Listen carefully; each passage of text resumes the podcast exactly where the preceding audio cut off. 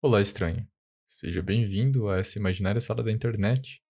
Meu nome é Caneda e esse é o Ilegalmente Raso, um podcast onde eu apareço a cada cinco anos com mais um assunto aleatório para vocês. Escrever é difícil, sabiam? E eu não falo isso como desculpa por sumir. E eu nem tô falando de escrever livro, nem nada assim. Qualquer coisa é difícil de escrever. Vocês têm noção? Tudo que eu tô fazendo aqui é falar. Só que eu tenho que dar um jeito de entreter vocês para vocês continuarem ouvindo. Cara, é muita responsabilidade pra minha cabeça. É diferente de um filme, porque num filme ou num episódio de uma série, mesmo que o som não seja bom, a imagem ainda pode prender a pessoa. Mas aqui é só áudio. Eu tenho que criar uma história visual sem a parte visual. Porra, eu não sou criativo assim. Ou sou, sei lá, tudo depende do dia. Eu realmente queria ser um daqueles caras confiantes que conseguem cagar na mão e vender pra alguém como se fosse ouro, sem se importar se a merda tá fedendo ou não, tá ligado? Inclusive, é sobre isso que eu quero falar hoje. Eu não sei vocês, mas eu tenho muito interesse em pessoas que são verdadeiras com elas mesmas. Porque é muito difícil hoje em dia pessoas assim, ainda mais com a internet aí. Todo mundo quer ser aceito e gostado depois da moda do cancel culture ou a cultura de cancelamento, todo mundo tem medo das pessoas não gostarem da gente. Na né, cancel culture, se você falar alguma coisa que afeta alguém de alguma forma, ela vai vir com uma argumentação de três páginas para fazer você se sentir a pior pessoa do mundo, porque isso fere ela de alguma forma. É assustador, né? Nessa ideia de pessoas reais, eu comecei a ouvir bastante o Kanye West esse ano. E essa é a hora que você fecha o episódio. Não, calma lá. Eu posso explicar e talvez te fazer entender meu ponto. Até eu conhecer um pouco do Kanye, eu não gostava nada dele. Eu real achava ele otário pelas polêmicas que ele já tinha sido envolvido. E não é nem que eu tô passando pano para essas merda agora, porque eu não preciso fazer isso. Aí é que tá toda a questão. Ele não quer ser gostado, ele não tá nem aí. Ele é bom e sabe que é bom, e todo o resto não importa. Ele não tenta se passar por legal e bonzinho. Quando ele subiu no palco do VMA em 2009, cortou o discurso da Taylor Swift para falar do clipe da Beyoncé, que era melhor e tal. Você acha mesmo que ele estava se importando com o que iam pensar dele? Não, é óbvio que não. Se ele estivesse ligando, ele provavelmente não teria feito isso. Já que essa palhaçadinha, piadas, quase destruiu a carreira do cara. Só que o cara, o homem, um ano depois aparece de novo com um dos álbuns mais complexos e lindos da Terra, considerado uma obra-prima. Sem dizer nada, deixando o seu trabalho falar por ele, sem querer ser legal com ninguém, ele lança o My Beautiful Dark Twisted Fantasy. E esse foi o primeiro álbum que eu ouvi dele, na real. E é muito engraçado falar sobre pessoas reais e tudo mais, porque eu só fui ouvir o Kanye West para agradar um amigo que curtia ele. Porque eu queria me sentir incluído e eu queria que ele gostasse de mim.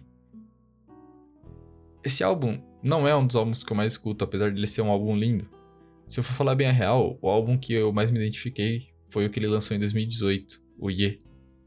Na música de abertura do álbum, ele fala algo que entra bastante em contraste com tudo isso que eu tô falando. A música em si tem bastante a ver com tudo isso, mas esse trecho específico é algo que eu queria citar, que é os pensamentos mais lindos estão sempre junto dos mais sombrios.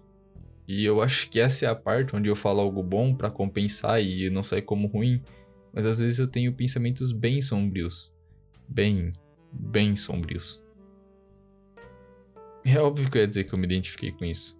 Quem não se quem não se identificaria. Se você me falar para mim que você não tem pensamentos sombrios que não vêm à luz do dia, você tá mentindo muito. Todo mundo tem. Inclusive, eu tô com algo na cabeça desde que eu comecei isso aqui. Tá, tá, tá ligado? Lá no começo, eu disse sobre como é difícil escrever e manter você entretido aqui comigo. Isso me deixou pensando. Será que você ainda tá prestando atenção? Ou eu Preciso ganhar ela de volta. Ei, eu... Por que você tá apontando isso pra mim? Caneta. Caneta, acho que sei. Cara, isso não tem graça, caneta. Então, você tá me ouvindo agora? Por muito tempo eu levei na minha cabeça que o ego era uma coisa ruim. E é natural muita, que muita gente pense assim, sabe? Mas é ainda mais prejudicial a falta do ego. Sabe, tem uma coisa chamada a morte do ego, que se você pesquisar no YouTube, você vai ver vários vídeos. A maioria dos famosos homem alfa, abre aspas, dando uma noção de moral sobre como você deveria se libertar do ego e sobre como ele é ruim. Mas o que é ego? Eu, uma pessoa não estudada no assunto, vou simplificar para você.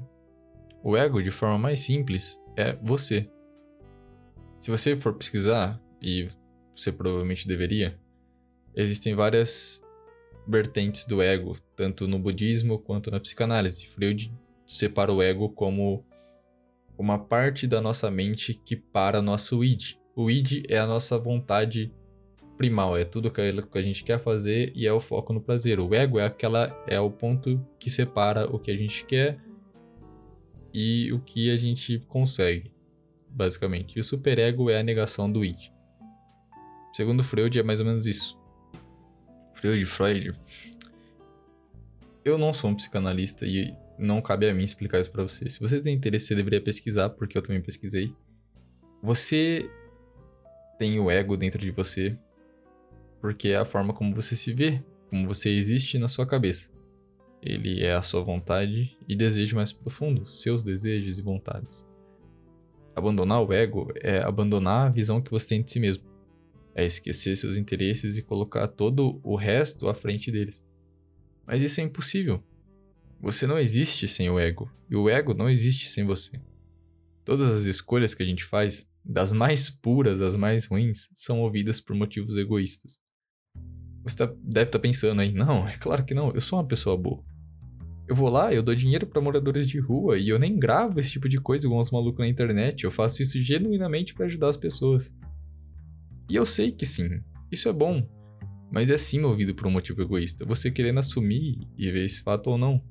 Quando você faz esse tipo de coisa, você faz pela pessoa e por você.